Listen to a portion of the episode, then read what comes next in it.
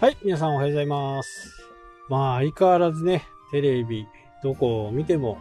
COVID の件ですね。うん、あれだけ見せられるとね、やっぱり肝め入りますよね。えー頑張ろうとしているところもね、いっぱいあると思うんですけど、まあ、これだけ頻繁にやるとね、なかなか、やっぱりこう、外出を、やっぱり避けるというところがね、えー非常にあるのというふうに思いますし、まあ、だいぶ解明されてきましたしね、えー僕自身は結構楽観を今している状態です。ただね、予防は本当にこうしっかりしています。えー銀行、買い物、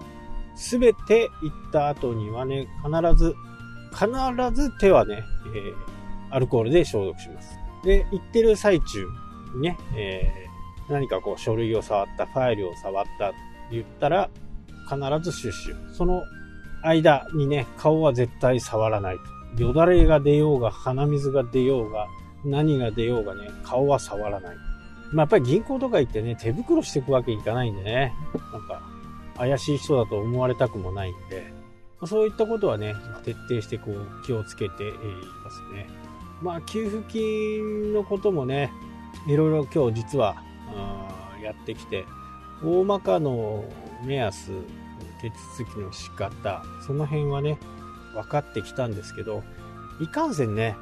まだ決まってないというところで二の足を踏んでいる感じですかね。まあ準備は大体できて、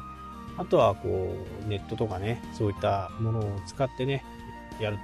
給付金についてもね、やっぱりこう、もうね、皆さんもうマイナンバーカードをね、えーやっぱり積極的にね、取得してほしいですね。あれがあったらね、外国のようにね、2週間でお金が振り込まれるっていう風になりますからね。で、マイナンバーカードと、マイボ ID とかっていうのがあって、そのマイボ ID と、今回はクレジットカードとか、銀行口座と、あとは自分が使う電子マネーね、登録をすると、電子マネーの分にもね、えー多分今年の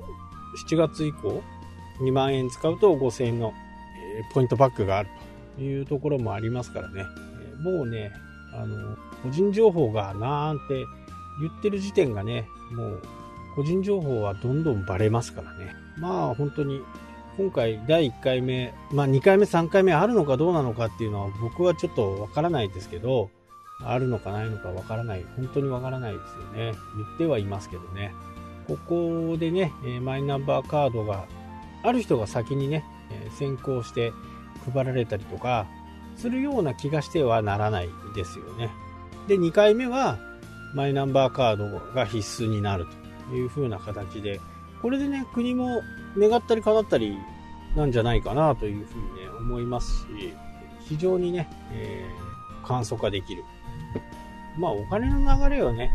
大金持ちだとね、えーその、正しい脱税をしていても、正しい脱税ってないね。正しい節税をしていてもね、なんかこう、後ろめたさがあるとね、マイナンバーカード申し込みをしないみたいな感じになるという風な形であればね、その人は受け取れないみたいなね、怪しいことをしている人は、マイナンバーカードの登録はしないんだという風な形になればですね、スムースにいくのかなと。まあ、マイナンバーカードを取るには何もこう費用とかもかかりませんしね。まあ、僕の場合はあの写真を撮るのはね、えー有料のところで撮りましたけど、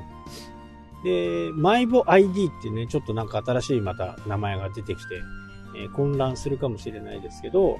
自動的に振り分ける ID なんですよね。で、その ID も、今だとね、自分の好きな ID に変更ができるという。まあ、二人目、三人目って同じ、ドメインと同じですね。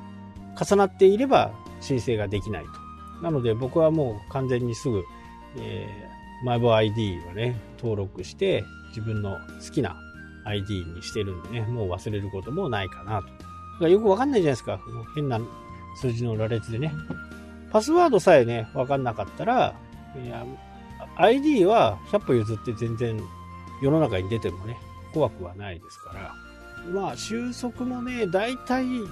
こう、よく分かってきたんでね、だいぶ。COVID がね。これが分かってくるとね、もう結構、数字もはっきりしてきてるのかなと。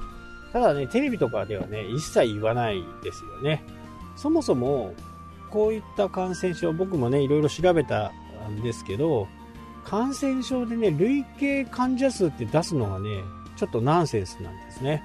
感染症詳しい方だとわかると思うんですけど、この累計を出すっていうのはああまりないと。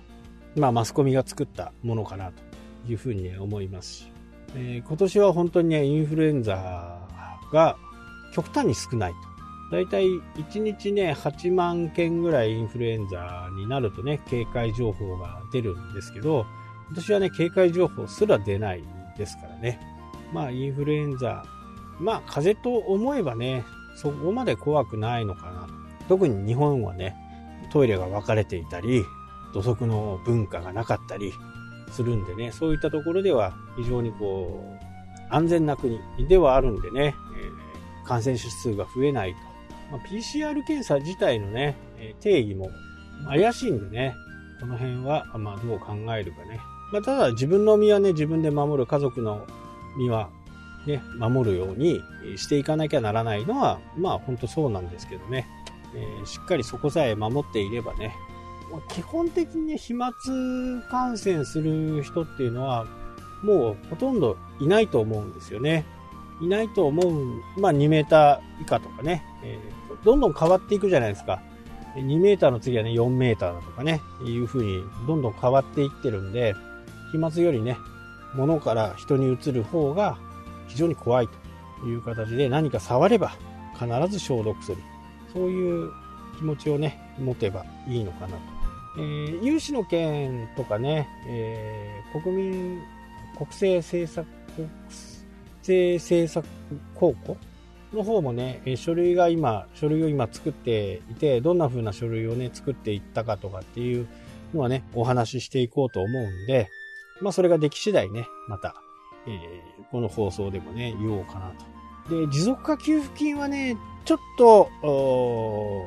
ハードルが高いかなというふうに、ね、思います。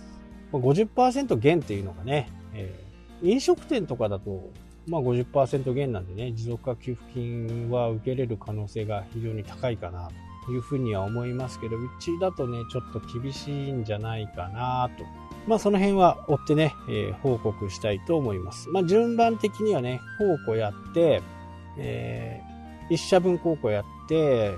えー、次持続化やって、次高校2社分目やって、持続化をやるみたいなね、え、流れにしていこうかなという思います。まあ1個目はね、比較的、えー、まあこの状態だと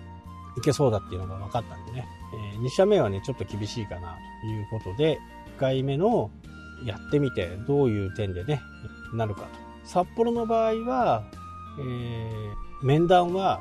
電話で終わると。いう風なね、え、形で聞いてますんで、まあ、作文があるんですよね。今回売り上げが下がった分をどういう風に取り戻していくのっていう風な、形になるんで、その作文はね、自分でこう作んなきゃダメなんですけど、その辺をしっかりね、作り込んでやっていきたいなと思います。まあね、このコロナの話、COVID の話ばかりじゃね、面白くないですよね。僕もなんか違う話題をね、えー、作っていきたいなと思うんですけど、なかなかね、